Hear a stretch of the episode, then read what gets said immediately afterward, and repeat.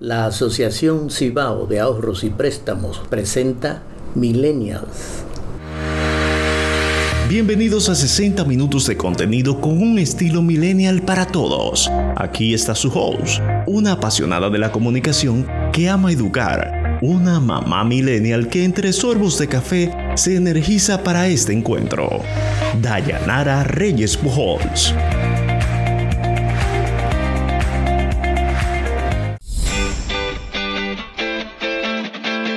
Amigos, saludos. Gracias por cada semana estar en sintonía con nosotros. Nos entusiasma muchísimo compartir con ustedes el contenido de esta semana y todo el contenido de este mes de noviembre, donde estaremos hablando de la familia. Recuerde que para mantenerse al tanto, puede seguirnos en nuestras plataformas sociales como arroba desafío millennial, tanto en Instagram como en Facebook. Además, puedes escucharnos cuando quieras y donde quieras a través de nuestras plataformas digitales millennials. Esta es la primera multiplataforma especializada en conocer el estilo de vida millennial y sus intereses. Hoy estaremos hablando sobre crianza respetuosa. Y bueno, usted dirá, ¿y es que en el pasado no había respeto por la crianza? Bueno, pues se trata de que antiguamente los niños eran educados de una forma muy distinta a la que se hace actualmente, ya que un infante se solía percibir como alguien inferior al adulto y con toda credibilidad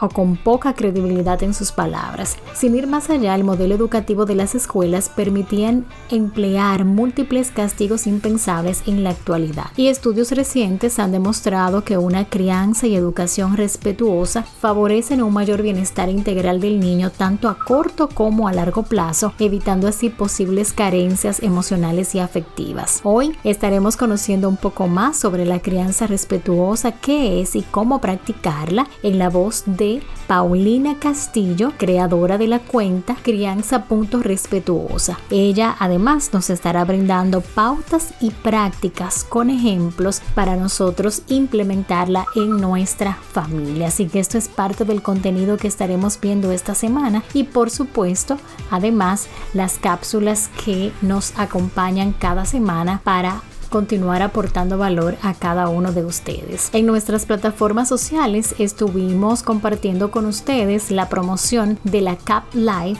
o sea, del live que tuvo la Asociación Cibao de Ahorros y Préstamos sobre finanzas para millennials con Diego Sosa y a partir de hoy durante el siguiente mes queremos estar compartiendo con ustedes algunas de sus recomendaciones. Y lo primero es, ahora que estamos a final de año y que vamos a comenzar a planificar el presupuesto o la planificación del 2021, es tener claro tus objetivos que se logran con dinero. Número 2, planifícalos a corto, mediano y largo plazo. Si no lo tienes claro, no estarás trabajando para ellos y no lo convertirás en una realidad. Así que estas son tres recomendaciones que nos brindó Diego Sosa sobre finanzas para millennials y esto llega gracias a la Asociación Cibao de Ahorros y Préstamos. De esta manera nosotros iniciamos Millennials.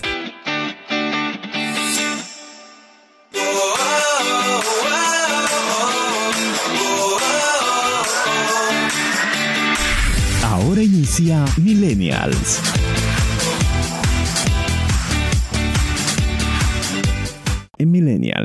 Palabras de Aliento, con el padre Manolo Massa. Una palabra a los jóvenes que me escuchan, siempre agradecido muchachos y muchachas de su atención. La juventud es el tiempo de las grandes relaciones y los noviazgos verdaderos, los noviazgos serios, nacen de las buenas relaciones. Y las buenas relaciones se consolidan con experiencias positivas. Y la sabiduría está en saber para qué da de sí una experiencia positiva. Un noviazgo no es ir al cine y recostar la cabeza en un hombro, simplemente decir que bien me siento. El noviazgo verdadero es ver si ese hombro da para que tú recuestes tu vida ahí. La cabeza se recuesta un rato, pero la vida piense, piense a largo plazo que muchas veces ganamos largos palazos por no pensar en el largo plazo. Síguenos en nuestras plataformas digitales como arroba desafío millennial.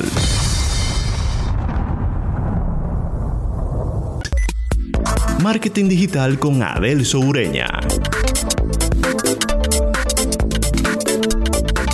Hola, ¿qué tal amigos? ¿Cómo están? En la cápsula que tengo preparada para hoy quiero hablarles directamente a las personas que ya tienen un producto, servicio o programa o mensaje que quieren vender. Para vender algo, primero tienes que romper ciertas objeciones mentales. Antes de comprar cualquier cosa, uno se dice o se pregunta a sí mismo, ¿será esta persona real?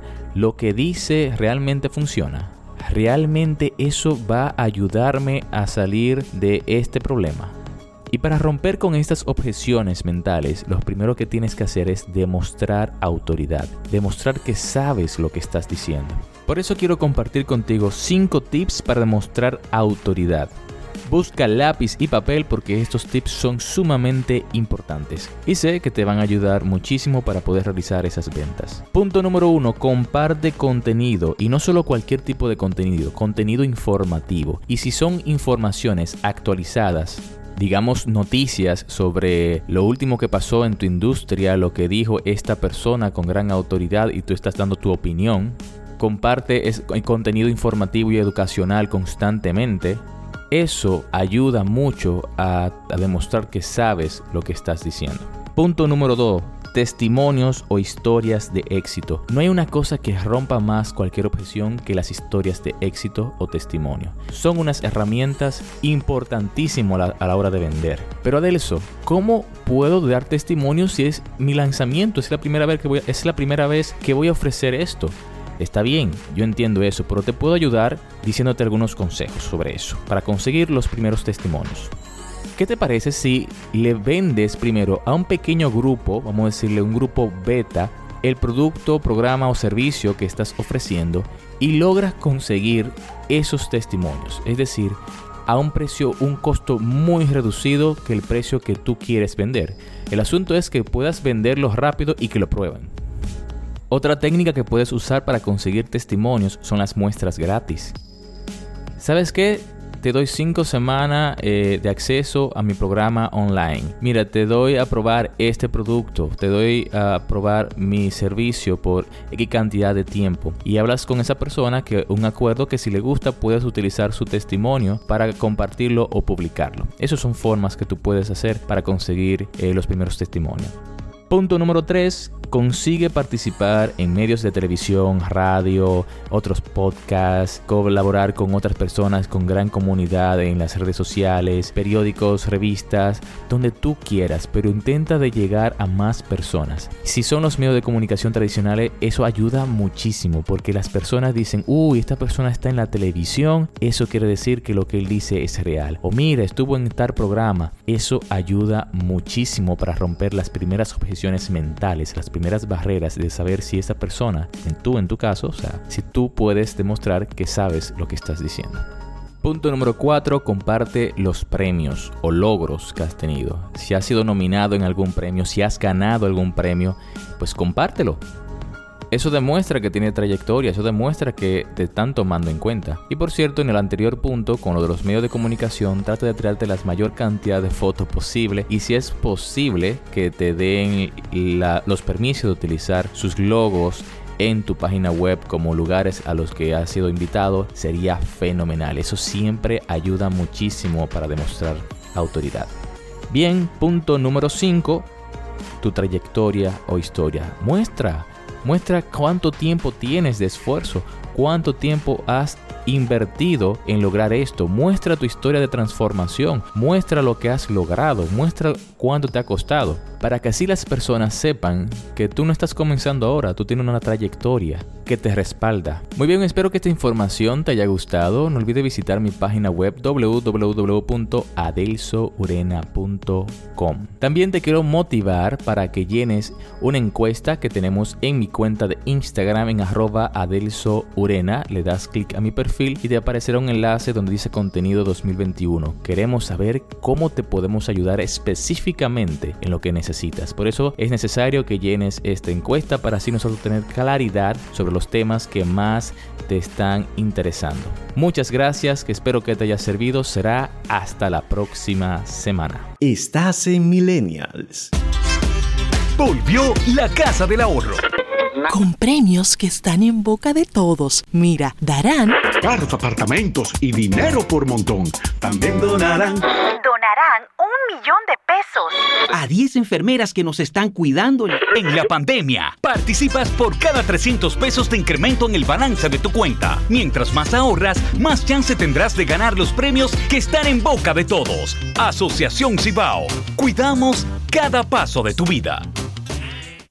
Avanza Pyme, asesoría personalizada con la claridad que necesitas. Ofrecemos servicios en diagnósticos de las 10 áreas vitales de tu negocio, mentorías estratégicas, asesoría en estandarización de recetas y costeo de platos, asesoría en fijación de honorarios profesionales. Su CEO, licenciada Sabrina Martínez, es consultora de negocios certificada internacionalmente, especialista en desarrollo estratégico para pymes y emprendedores. Acciona de forma estratégica. Para más información, síguenos en Instagram en arroba avanza.pyme o contáctanos al 829-808-8089.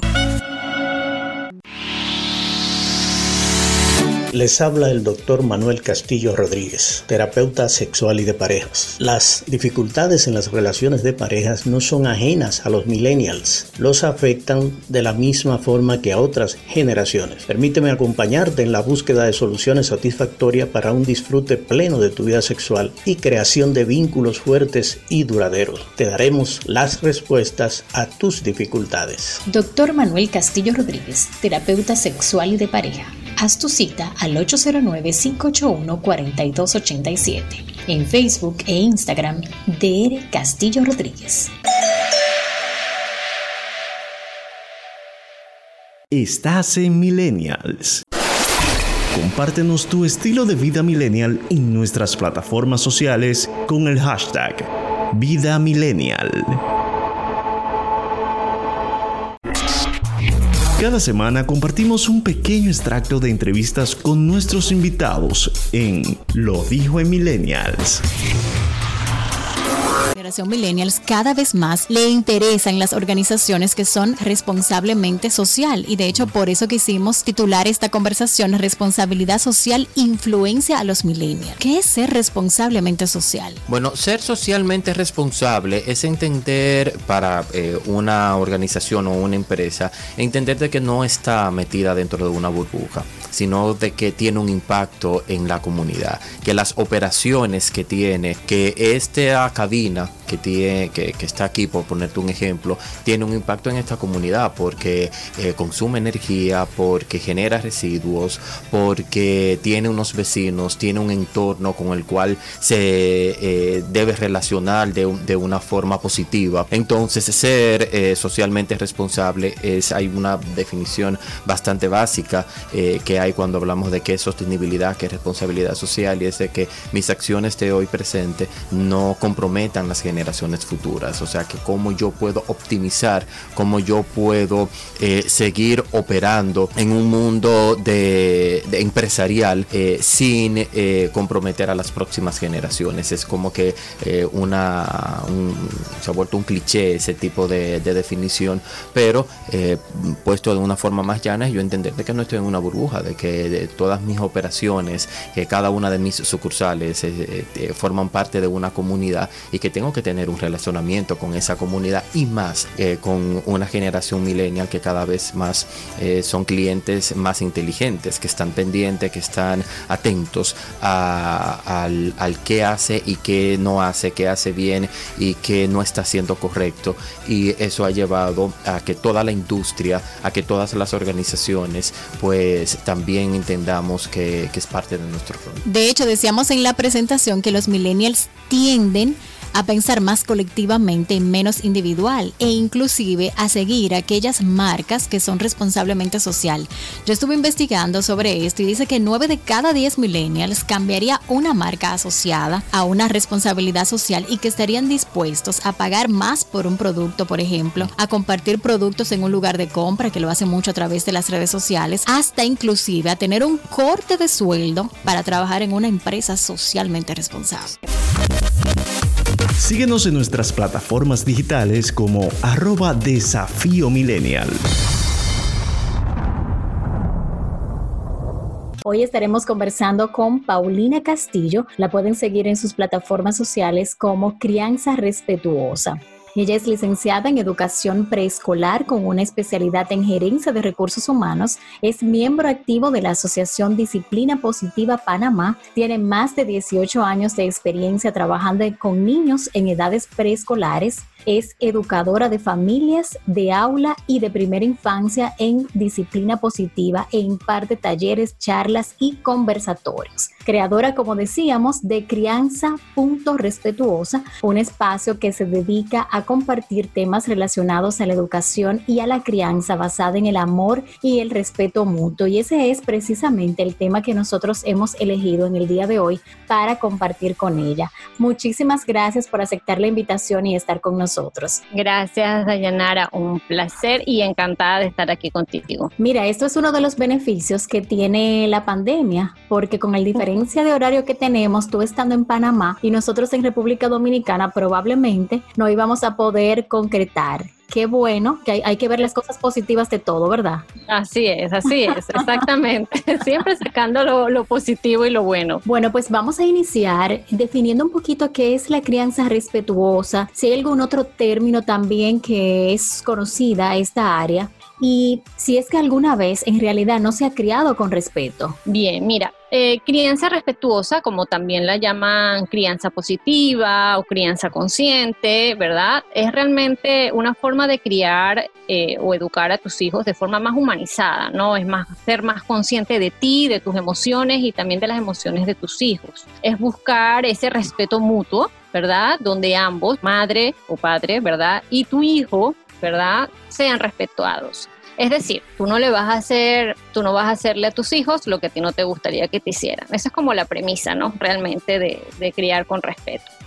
Y si alguna vez no se ha criado con respeto, eh, digamos que no es que se, digamos que no es que se haya criado sin respeto como tal. Es que antes hacíamos o hacían nuestros padres lo mejor que podían no estaban tan conscientes, no conocían esto de las emociones, no conocían que lo que se hace hoy puede repercutir en el adulto del mañana, por ejemplo, ¿no? Entonces, ha sido un tema que en estos últimos años se ha venido conociendo más sobre criar con respeto tiene unos frutos mucho más positivos que con la crianza tradicional. Sin embargo, no me gustaría como satanizar la, la crianza tradicional, pues porque siento y considero que a partir de ahí nace esta crianza respetuosa, justamente rescatando lo, positivo, vamos a decir, vamos a, a, rescatar lo positivo de esa crianza tradicional y es lo que surge una crianza mucho más positiva, más respetuosa o más consciente, ¿no? Entonces, las neurociencias y hasta la misma ciencia en sí, pues ha demostrado que un ser humano que, se ha criado con poca amabilidad o con exceso de amabilidad podría tener secuelas a futuro, ¿no? Entonces, crianza, la crianza más respetuosa busca justamente como un equilibrio de esas dos cosas. Como tú bien decías, sin tener que quizás hablar mal de esa crianza tradicional, nos gustaría que pudiéramos marcar una diferencia entre ella y la propuesta que nos hace. Y en algún momento tú vas a sentir que quizás yo estoy haciendo como un proceso de consulta personal contigo, pero yo soy una mamá primeriza, mamá millennial, y hemos decidido, mi pareja y yo, seguir precisamente esta línea, pero a veces tenemos esos encuentros con, nuestras, con nuestros familiares que son de otras generaciones que nos hacen precisamente esas propuestas. Sin embargo, a veces yo misma no sé cómo reaccionar a esas propuestas. Bien, mira, es, yo sé que a veces es difícil eh, para las personas, por lo menos para nuestros padres o nuestros abuelos, ¿verdad? Ver este tipo de crianza porque generación tras generación se ha repetido como lo mismo, ¿no? La crianza tradicional fue como muy marcado con un estilo como muy autoritario o inflexible, ¿no? Entonces, donde siempre la última palabra era de los padres y siempre se decía, eh, esto se hace así porque yo lo digo, porque yo soy tu padre o tu mamá, y me debes respetar y me explico. Y nosotros crecimos como con esa premisa, ¿no? Y nos corregían por lo general eh, con castigos, ¿no?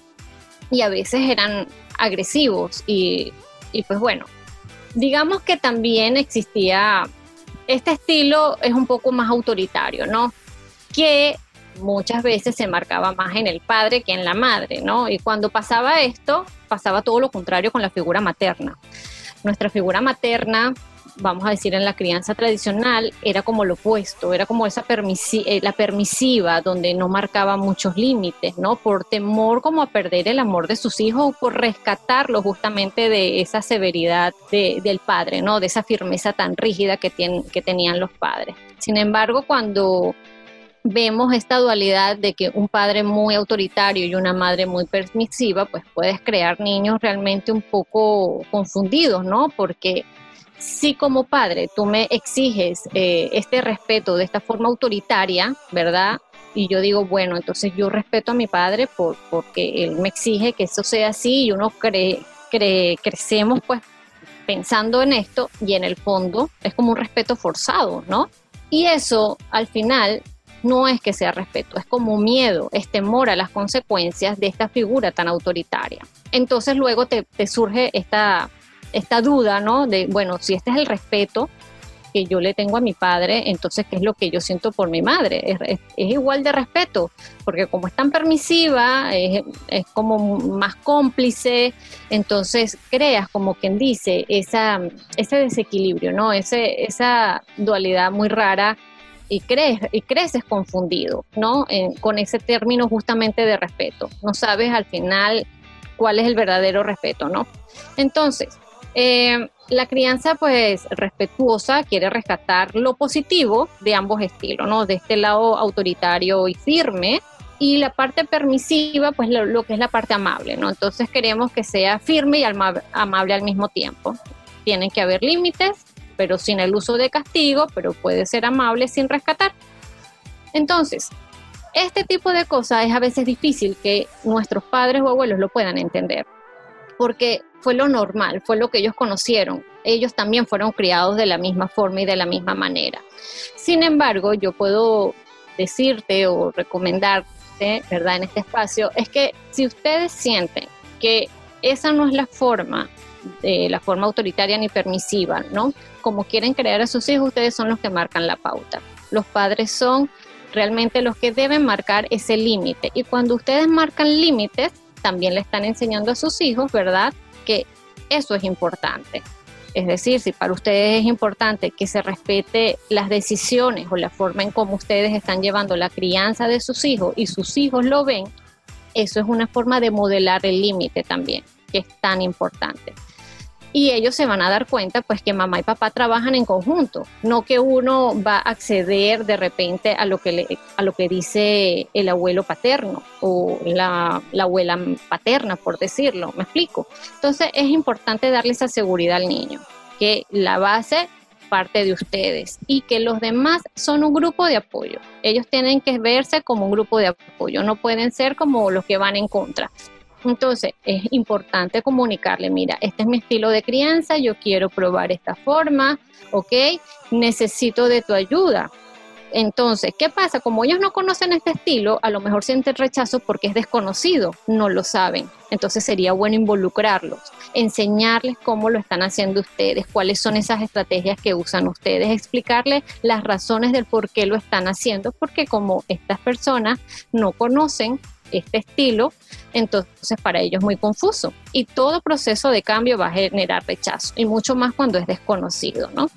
Así que yo puedo invitarlos justamente a eso, como a que vayan juntos de la mano, que puedan ellos observar y ver y decirle, entiendo lo que tú me estás diciendo, respeto tu posición, pero nosotros como padres estamos implementando esto porque creemos que a futuro nuestro hijo va a aprender esto, esto, esto y esto. Me gusta mucho ese ejemplo que tú mencionabas y entiendo que es uno de los grandes pilares de la familia, que ambos padres estén de acuerdo en el proceso de crianza, porque eso genera de verdad una gran confusión en la criatura que desde pequeño está tratando de ver una orientación de sus padres. Y al mismo tiempo, me da mucho orgullo eh, ver cómo los papás han ido cambiando todo su rol y se ve esa presencia en comparación con esa crianza tradicional que tú mencionabas. De hecho, por aquí, no sé en Panamá, pero aquí en la República Dominicana ya tú ves los hombres acompañando a las mujeres en las citas médicas, en los partos, en el supermercado, involucrados inclusive en los roles de la casa, que antes yo te puedo decir que no veía ni a mi papá ni a mi abuelo en esos procesos. Y yo quiero que el niño también copie esos modelos para que también pueda ser un buen padre y un buen esposo. Eso es lo ideal, siempre ser el modelo. Eso es lo, la base, ¿no? Si tú crees en esto, eh, lo ideal es modelarlo. Eso es lo primero que hay que hacer, exactamente. Entonces, ¿cómo pudiéramos definir eh, la crianza respetuosa hablando ya en qué se basa, cuáles son esos valores y qué es lo que promueve? Bien, eh, primero que nada es en ser consciente, tener claro cuáles son tus debilidades y fortalezas como padre, ¿no? Porque vamos a estar claro que no somos perfectos, ¿no? Eh, respetarte a ti como ser humano y respetar a tus hijos como individuos que están en desarrollo y que están aprendiendo y que el mejor modelo a seguir, justamente como te comentaba, serán siempre ustedes, pues los padres. Porque cuando uno es consciente de estas debilidades y estas fortalezas, porque nosotros como conocemos la crianza tradicional, como te explicaba anteriormente, rescatando lo positivo justamente de esta, de esta crianza anterior, a la, o la, con la que crecimos nosotros, ¿verdad? Podemos darnos cuenta, mira, yo estoy repitiendo sin querer este patrón que en mi casa siempre lo hacían y a mí no me gusta y lo estoy haciendo con mi hijo, sin darnos cuenta, porque a veces es inconsciente, porque eso es lo que conocimos, ¿no? Es nuestro modelo, fueron nuestros padres. Entonces, romper ese paradigma, yo sé que a veces es difícil, porque tienes que empezar como desde cero prácticamente, ¿no? Y eso amerita de tiempo, amerita de humildad, de darte cuenta de que tienes debilidades y que también tienes fortalezas. Y la mayor fortaleza es querer justamente hacerlo diferente. Por ahí empieza todo. Tú sabes que en uno de los procesos que más me ha ayudado la maternidad, a pesar de que yo siempre he tratado de cultivarme como persona, como profesional y en la parte espiritual, pero luego de ser madre, sentir como ese compromiso y esa fortaleza de querer ser mejor ser humano para que mi hijo pueda también modelarlo, como tú precisamente decías. Yo siento que quizás a veces yo me podía trazar un objetivo y quizás tardaba un poco más, tal vez era como un poco más flexible y ahora yo siento que soy mucho más exigente conmigo por el reto que tengo, porque yo no hago nada con constantemente decirle cosas que él va a estar viendo todo lo contrario en mí y que ya he visto inclusive en otros niños que cuestionan a los padres y la verdad a mí no me ha tocado todavía porque él está muy pequeño, pero me imagino que debe de ser algo bastante fuerte para uno como padre. Exacto, sí, claro. Este, y ojo, el que un hijo te cuestione no está mal visto. Uno lo ve mal porque a nosotros nos criaron con que el padre debe ser siempre, está por encima de nosotros los hijos. Y eso es lo que no queremos. La crianza respetuosa cree en relaciones horizontales, no en relaciones verticales. Ay, buena reflexión. Y tú que has trabajado con tantos padres y niños en estos procesos, ¿cómo impacta a las familias? ¿Cuáles cambios tú has visto en este proceso de esta crianza respetuosa? Bueno, primero, em, en la familia, pues si crías con respeto, pues tendrás una familia mucho más conectada entre ellos, más unida, con valores mucho más fortalecidos, un, aumento de la confianza, buscarán siempre una solución ante las dificultades. Y esto es súper importante porque por lo general muchas veces nos enfocamos en el problema y nos quedamos allí y eso surge en caos, eh, problemas que pareciera nunca acabar. Entonces, si hay un problema, estas familias cuando buscan este estilo de crianza, tienden a buscar, a cambiar ese, ese chip por soluciones, que es lo ideal. ¿Qué gano yo con, por ejemplo, si vemos que un niño se le derrama el jugo, por ejemplo, ¿verdad? En el piso, que eso es algo trivial y eso pasa. Y uno se enfoca nada más en que él ensució el piso y entonces y rompió el vaso y entonces qué horror y yo me comienzo a poner brava, ¿verdad? Me empiezo a molestar y empiezo a reaccionar y le digo cuánta cosa en vez de agarrar y aprovechar ese momento y solucionarlo juntos y decirle, veo que fue un accidente porque fue un accidente, nosotros también nos ocurren los accidentes y decir, ¿qué debemos hacer? Bueno, hay que limpiarlo, bueno, ok, entonces vaya, o si es más grandecito lo puede hacer, si es más pequeño lo acompañamos, bueno, vamos a buscar un paño, juntos vamos a, a limpiar aquí, los vidrios los voy a recoger yo porque son peligrosos, y listo. Y de ahí invitamos a la reflexión. ¿Por qué sucedió esto? Ay, es que tenemos que tener más cuidado porque llegar, como quien dice ese extremo, ponernos tan bravos, eh, molestos, como si los accidentes fuesen conscientes. Los accidentes ocurren y uno no los puede evitar. Y a partir de ahí uno tiene que buscar una solución. Esa es la idea y esa es la meta. Entonces, si uno cría en base al respeto, pues yo voy a respetarte a ti como persona con tus errores y tus aciertos. Y tú me respetas a mí como padre con mis errores y mis aciertos, porque vamos a estar claros, los padres van a cometer errores. Y también este punto es importante, que como padres, si cometemos errores, pedirle disculpas a nuestros hijos cuando cometemos errores, sino cómo modelamos ese, ese respeto por el otro, por esas diferencias que tenemos con los demás, si no modelamos eso. ¿verdad? Por lo general, muchas veces le decimos a los niños, vaya pida disculpas, cuando eso no es sincero, ellos no lo sienten, no tienen ganas de pedir disculpas, realmente le estás inculcando el sentido y el valor a pedir disculpas, realmente no. Hay que buscar soluciones, otra forma, mira, esta persona se siente mal, ¿cómo puedes solucionar a esto? puedes entender que a lo mejor está triste por lo que sucedió, por lo que pasó, lo invitas a la reflexión. Eso es mucho más sincero. Y de esto se trata, de, hacer este tipo de bases, ¿no? De, confianza, de, escuchar al otro, de, de poderte aceptar como te digo, con tus debilidades, con tus fortalezas, con tus errores, con, tu, con tus accidentes y buscar una solución a partir de allí. Pedimos tu anuencia y hacemos una pequeña pausa y ya regresamos en Millennials. Volvió la Casa del Ahorro. Con premios que están en boca de todos. Mira, darán carros, apartamentos y dinero por montón. También donarán. Donarán millón de pesos. A 10 enfermeras que nos están cuidando en la pandemia. Participas por cada 300 pesos de incremento en el balance de tu cuenta. Mientras más ahorras, más chance tendrás de ganar los premios que están en boca de todos. Asociación Cibao. Cuidamos cada paso de tu vida.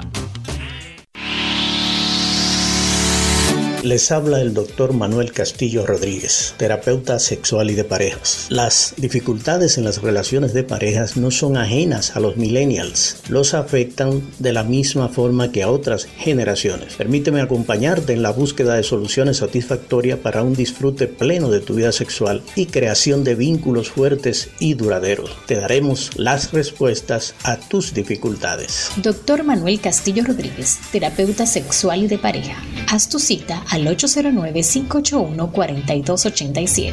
En Facebook e Instagram, DR Castillo Rodríguez.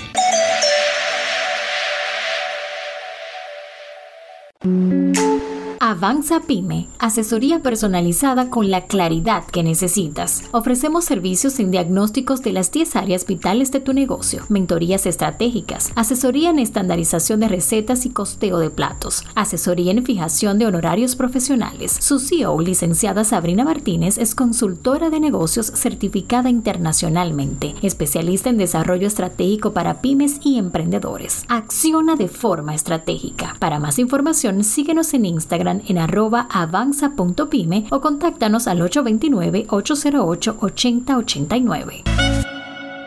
Continuamos en Millennials. Ya estamos de regreso en Millennials. Estamos conversando con Paulina Castillo sobre crianza respetuosa y aprovechamos para preguntarle, tú que has vivido tantas experiencias con los padres y quizás algunos de ellos en sintonía con nosotros estén viviendo el proceso de crianza tradicional y le ha gustado lo que hemos conversado hasta ahora. ¿Cómo podrían ellos hacer ese cambio, poner en práctica esa crianza respetuosa y positiva? ¿Pudieras decirnos algunas pautas? Claro, mira, lo primero que yo los invitaría es hacer un trabajo de autoconocimiento, ¿no? Que lo hemos venido hablando un poco de esto, lo de hacer consciente pero ese es el primer paso. Yo creo que si tú no haces ese paso, va a ser un poco más difícil y más complicado poderte adentrar a una crianza respetuosa. Si yo no sé qué cosas como madre o padre debo cambiar, es difícil ponerlo poner en práctica una crianza respetuosa. Porque sí, yo puedo decir, sí, yo sé que debo ser más respetuoso con mi hijo y listo, pero si yo no como quien dice, desmenuzo, no voy al fondo de, reflexionar acerca de, por ejemplo, cuando castigo a mi hijo, estoy siendo respetuoso con él. Eh, o grité en este momento, ¿por qué fue que grité? ¿Verdad? Porque perdí la paciencia. Pero ¿qué pasó allí? ¿Por qué perdí la paciencia? Un trabajo de autoconocimiento, de conciencia, de hacernos preguntas ante situaciones y momentos donde nos sentimos como que se nos van las herramientas, porque es allí realmente eh, el verdadero aprendizaje como padres.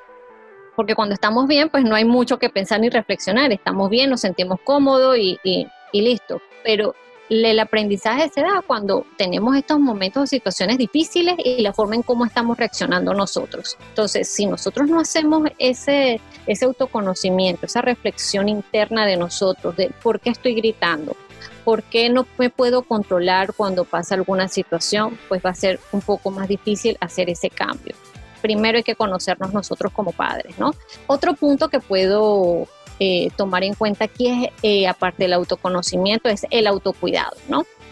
Aparte, es parecido al autoconocimiento, pero el autocuidado se refiere más a, lo, a la parte de, de, ese espacio para ti, de, ese, de esa forma de, de cuidarte tú, si nosotros no nos tomamos un tiempo, vamos a ser seres muy reactivos. Si nosotros pudiésemos acordarnos antes de este proceso de la pandemia y ahora con la pandemia también debe estar sucediendo, que estamos saturados o cargados de estrés, de que bueno, que como ahora están mis hijos en casa, ya yo no tengo mucho tiempo, que tengo que estar cocinando más de lo normal, por ejemplo, que tengo que ahora estar pendiente también de las, de las actividades, de, de las tareas de los niños, pues yo me empiezo a llenar de estrés, de que no descanso bien, que de repente ya no estoy comiendo como antes o en los horarios, los horarios ya no son los mismos, se me desajustaron.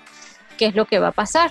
Que por la mínima situación o cualquier cosa vamos a reaccionar entonces es sumamente importante crear un espacio para uno, un buen descanso, eh, si es necesario quedarme sentada, no sé, en el sofá sin hacer absolutamente nada, 15 minutos, pues hágalo si, para, si eso es importante. Eh, meditar, respirar de repente, darnos cuenta si estamos descansando las horas necesarias, porque todos los seres humanos tenemos necesidades. Lo que pasa es que nosotros cubrimos las necesidades de nuestros hijos, pero ¿dónde están las necesidades de nosotros? No podemos quedar de último, porque si nosotros no estamos bien, no vamos a poder atenderlos de la mejor forma a ellos, vamos a reaccionar, ¿ves? Entonces es sumamente importante ponernos a nosotros de primero, aunque a veces pensarán, ay no, pero qué egoísta, como yo voy a ponerme de primero, pues sí, porque si tú no estás de primero, si tú no te cuidas, si tú no te tomas tiempo para ti, vas a reaccionar contra tus hijos y al final, ¿qué vas a hacer? Le vas a hacer daño a ellos, ¿verdad? Vas a reaccionar de forma a lo mejor que no querías, vas a decir palabras que no pensabas decirle y después te arrepientas. Entonces, hay que empezar por uno, aunque no lo creas. Si mamá o papá están bien, van a poder afrontar mejor los retos y desafíos del día a día. Esos son como los dos primeros pasos para hacer una crianza respetuosa, el autoconocimiento y el autocuidado. Paulina, ¿y tu recomendación sería que antes ya de decidir ser padres comiencen a hacer ese proceso de autoconocimiento? Sí, eso, eh, eso sería lo ideal. Eso es lo ideal, ¿no? Realmente hacerlo desde antes. Porque muchas veces eh, em, se empieza la búsqueda después de, ¿verdad? Justamente. Y el antes de ayudaría a la prevención. Y la prevención como la palabra te, lo dice, te va a prevenir futuros, como quien dice, problemas, ¿no? o los vas a afrontar de mejor manera. Si empiezas a leer, si empiezas a, a, investigar sobre esta forma de criar y empiezas a darte cuenta sobre qué cosas quieres para tus hijos o qué habilidades deseas desarrollar en ellos y los tienes más consciente, obviamente cuando llega tus hijos lo vas a afrontar de mejor manera, porque la llegada de un niño de por sí ya genera mucho, ¿cómo se llama? Eh, una inestabilidad general, cambios, pues cambios fuertes, ¿no? En todo, de sueño, de, descanso, de, de, rutina, de todo. En cambio, si tú te preparas previamente a esto, pues vas a entender mejor lo que te está pasando y qué es lo que, y qué es lo que viene, ¿no? Sí, es súper, súper importante y me parece buena pregunta esa. Cuando tú mencionabas algunas pautas para la crianza respetuosa, pensaba incluso en tantos episodios que he vivido con el niño que te pudiera mencionar, por ejemplo, con el tema del respeto que tiene que tenerse por el niño al momento de tomarse la medicina. Todavía se piensa tradicionalmente que tú tienes que agarrarle la boquita y lanzarle toda esa medicina. y nosotros, por ejemplo, por ambos lados en las familias, hemos ido mostrando que tú le dices que él se tiene que tomar la medicina y el niño se la toma tranquilamente y de hecho se pone feliz de tomarse la medicina, que no necesitamos crear esos episodios traumáticos para que logre hacer lo que realmente él tiene que hacer o lo que nosotros entendemos que es lo mejor para él en este caso. Entonces, no es juzgando, porque a veces yo siento que las otras generaciones sienten que estamos juzgando mucho el proceso de crianza y como tú bien decías, ellos hicieron lo mejor que ellos pudieron con los conocimientos que tuvieron y al mismo tiempo estuvieron replicando lo que vivieron con sus padres. Y de hecho, precisamente eso es lo que está pasando con nosotros, la generación millennials, que producto de lo que nosotros vivimos, queremos hacer las cosas de una manera diferente para precisamente no repetirlas. Exacto. Así es, sí, esta generación está más enfocada en resultados distintos, ¿no? Eh, han venido como a revolucionar todo, ¿no? La verdad, y eso está bien, hacer cambios buenos, eh, abrirnos los ojos, hacer estos cambios de paradigma es necesario, es necesario hacerlo, no podemos eh, vivir eternamente en una sola cosa porque el mundo va cambiando, todo está cambiando y la crianza también tenía que cambiar, de verdad que sí. Espero que ya comience a impactarse también la educación. Sí, la educación también tiene que mejorar y cambiar de verdad. Sí, eso ese es otro tema. Tienen que estar de hecho de la mano, eh, porque ojo, yo doy también en dentro de mi de las asesorías también se lo doy a maestros, por ejemplo, porque no es solamente criar, es educar también de forma respetuosa y cuando habla de, educar de forma respetuosa también es llevarlo al salón, porque son otras, también los niños tienen necesidades dentro de un salón, ¿no? De clases y pues evidentemente las maestras también se desbordan y se desesperan eh, teniendo tantos niños juntos en un salón esto es normal, el detalle está en cómo lo vas a abordar, ¿no? Cómo vas a abordar ese desespero, esa paciencia que a veces se te va, este, de forma más respetuosa sin que los niños se vean afectados, ¿no? Y por ejemplo, con los diferentes profesionales que yo he tenido la oportunidad de entrevistar, cuando se habla de educación, también se habla de que se debe de cambiar un poco el currículum en el sentido de que ahora se necesita quizás enseñar sobre inteligencia emocional, sobre finanzas personales y sobre otras herramientas que se utilizan en el día a día que necesariamente yo aprendiendo álgebra o trigonometría voy a poder aplicarlo en mi vida y me va a sumar a mi vida de profesional haciendo esa pequeña reflexión ahí. Exacto, sí, es verdad, tal cual. Eh, la inteligencia emocional o educarnos en base a las emociones, yo creo que es la base fundamental para un mejor futuro de verdad. Porque si no, vamos a ver eh, tantos adultos desbordados, ¿verdad? Que, que resuelven todo con gritos o con peleas de la peor forma. Eso es porque no se nos educó hacia una inteligencia emocional. Claro que sí. Hablabas de esos 15 minutos en el sofá cuánto nos cuesta a nosotras las madres. Y ahora, como tú bien decías, el tema de la pandemia, que ha cambiado todos los horarios, que todo está en casa, que es un caos. ¿Qué tan importante es esa salud física y emocional de la madre para esa crianza positiva, para poder impactar de manera positiva a la criatura? Pues para mí eh, es clave es clave, es sumamente importante el descanso, el autocuidado, como lo comentaba anteriormente, porque si yo logro darme mi espacio, podré entender mis emociones, ¿verdad? Y será mucho más fácil entender también las emociones de mis hijos, de ser más empática. Estarán más estarán las madres más disponibles y abiertas a solucionar los problemas antes de reaccionar de mala manera, ¿no? Y hay que hacer de verdad un tiempo, así sea, si antes yo me iba al baño y me bañaba en cinco minutos rápido para atenderlo, pues tómese un tiempo de baño entonces más largo, si es necesario, si eso es importante. Y hay que tener muy en cuenta, y yo sé que hay, hay, madres a veces solas con sus hijos, pero siempre, siempre podemos tener a alguien que nos puede dar una mano. Criar no puede ser solo, criar debe ser eh, acompañado, deben, debemos tener como una red de apoyo, eh, hay que criar en tribu, de verdad creo mucho en esto, hay que hacer vínculos y, y conexión con otras personas, porque es importante. Nosotros somos tan importantes como nuestros hijos en esta vida y si nosotros no estamos bien, el día de mañana no sabemos qué nos puede pasar. Los cuerpos de, cada uno, la salud de uno eh, responde de manera distinta ante un estrés, ante una ansiedad, ¿verdad? Entonces, si nosotros tenemos este tipo de episodios, pues cómo vamos a cuidar a nuestros hijos. Entonces, no hay que, no hay que mirar en menos nuestra, nuestro bienestar, nuestra salud física y emocional. Es sumamente importante para poderle dar estabilidad emocional también a nuestros hijos. Qué bueno, me gusta todo eso que, que dices y al mismo tiempo quisiera preguntarte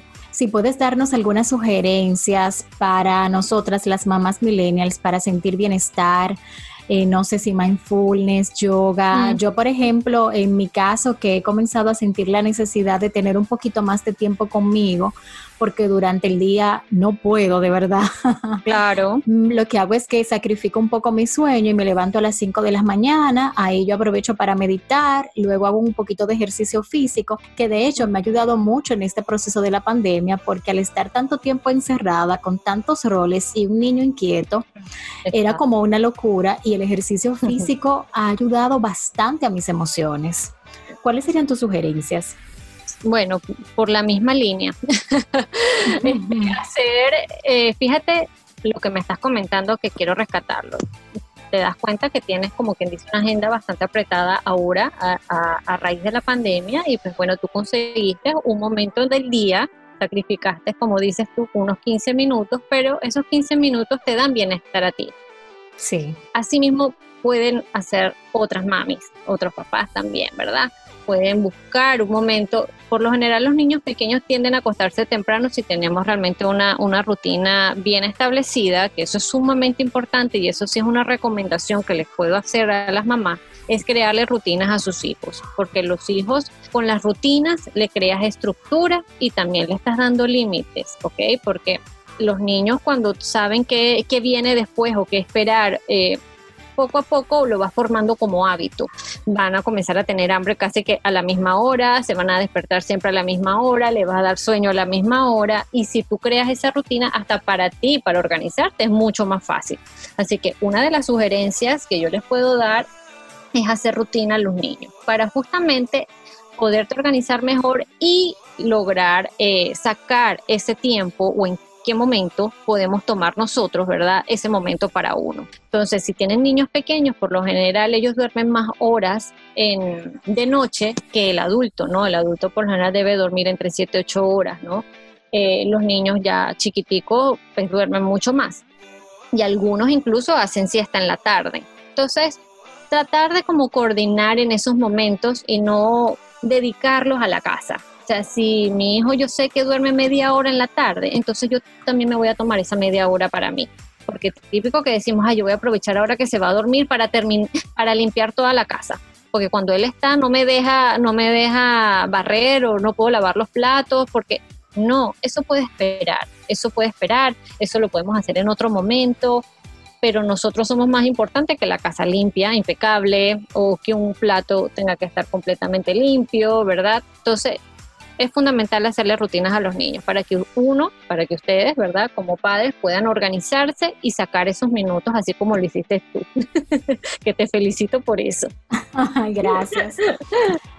Bueno, pues nos ha encantado poder conversar contigo, tener estas pautas. Nos encantaría que puedas ofrecer tus contactos, tus servicios y sobre todo si tienes servicios online a propósito de que estamos en países distintos.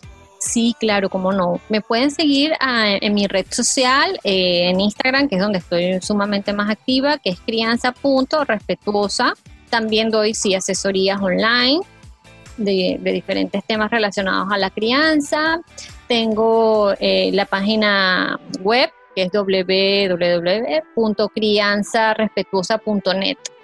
Esa todavía está un poco en construcción, pero ya está habilitada y pueden acceder ahí y pueden ver. Ahí en la, en la misma, en el mismo Instagram tengo los links también para, para el teléfono directo, ahí están todos los enlaces, así que por ahí me pueden conseguir. Siempre estoy más activa en la parte de Instagram. Y en Facebook también me pueden conseguir en, en como crianza respetuosa. Excelente, muchísimas gracias Paulina por esta conversación. Hemos cambiado un poco de paradigmas, también podemos socializar con otras generaciones eh, de una manera más concreta cómo nosotros realmente queremos hacerlo y hacernos entender. No, a ti encantada y gracias por la invitación y siempre a tu orden. Nosotros continuamos en Millennials. Continuamos en Millennials. Volvió la Casa del Ahorro. Con premios que están en boca de todos. Mira, darán... Carros, apartamentos y dinero por montón. También donarán... Donarán un millón de pesos. a 10 enfermeras que nos están cuidando en la pandemia. Participas por cada 300 pesos de incremento en el balance de tu cuenta. Mientras más ahorras, más chance tendrás de ganar los premios que están en boca de todos. Asociación Cibao. Cuidamos cada paso de tu vida. Avanza Pyme, asesoría personalizada con la claridad que necesitas. Ofrecemos servicios en diagnósticos de las 10 áreas vitales de tu negocio, mentorías estratégicas, asesoría en estandarización de recetas y costeo de platos, asesoría en fijación de honorarios profesionales. Su CEO, licenciada Sabrina Martínez, es consultora de negocios certificada internacionalmente, especialista en desarrollo estratégico para pymes y emprendedores. Acciona de forma estratégica. Para más información, síguenos en Instagram en arroba avanza.pyme o contáctanos al 829-808-8089. Les habla el doctor Manuel Castillo Rodríguez, terapeuta sexual y de parejas. Las dificultades en las relaciones de parejas no son ajenas a los millennials, los afectan de la misma forma que a otras generaciones. Permíteme acompañarte en la búsqueda de soluciones satisfactorias para un disfrute pleno de tu vida sexual y creación de vínculos fuertes y duraderos. Te daremos las respuestas a tus dificultades. Doctor Manuel Castillo Rodríguez, terapeuta sexual y de pareja. Haz tu cita al 809-581-4287 en Facebook e Instagram DR Castillo Rodríguez.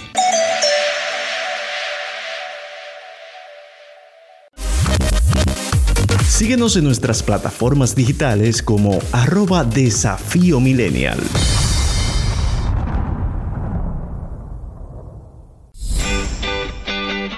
Al cierre siempre nos encanta resaltar algunos puntos relevantes de nuestra entrevista central. Y es que estábamos hablando de la crianza respetuosa y esta nos invita a ser conscientes con nuestras fortalezas y debilidades como padres. También a rescatar lo positivo de la crianza tradicional porque no estamos satanizando como precisamente con esa palabra definía nuestra invitada la crianza tradicional. También en creer en las relaciones horizontales, no verticales esta crianza respetuosa también nos invita a tener una familia más unida, con valores más fortalecidos, una criatura que tiene un aumento de su confianza y una capacidad para resolver situaciones, para escuchar al otro. Definitivamente, lo que se hace hoy puede repercutir en el adulto del mañana. Y esa es la frase que tenemos que repetir constantemente a aquellas personas que cuestionan esta nueva manera de ver la crianza y la educación.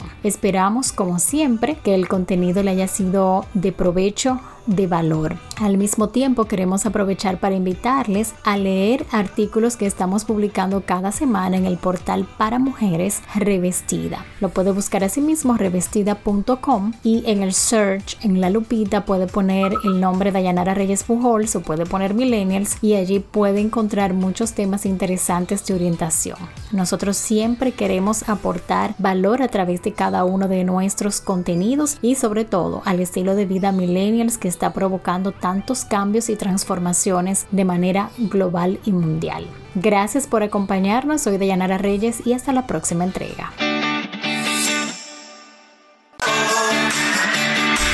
Escuchaste Millennials. Hasta la próxima entrega. La Asociación Cibao de Ahorros y Préstamos presentó Millennials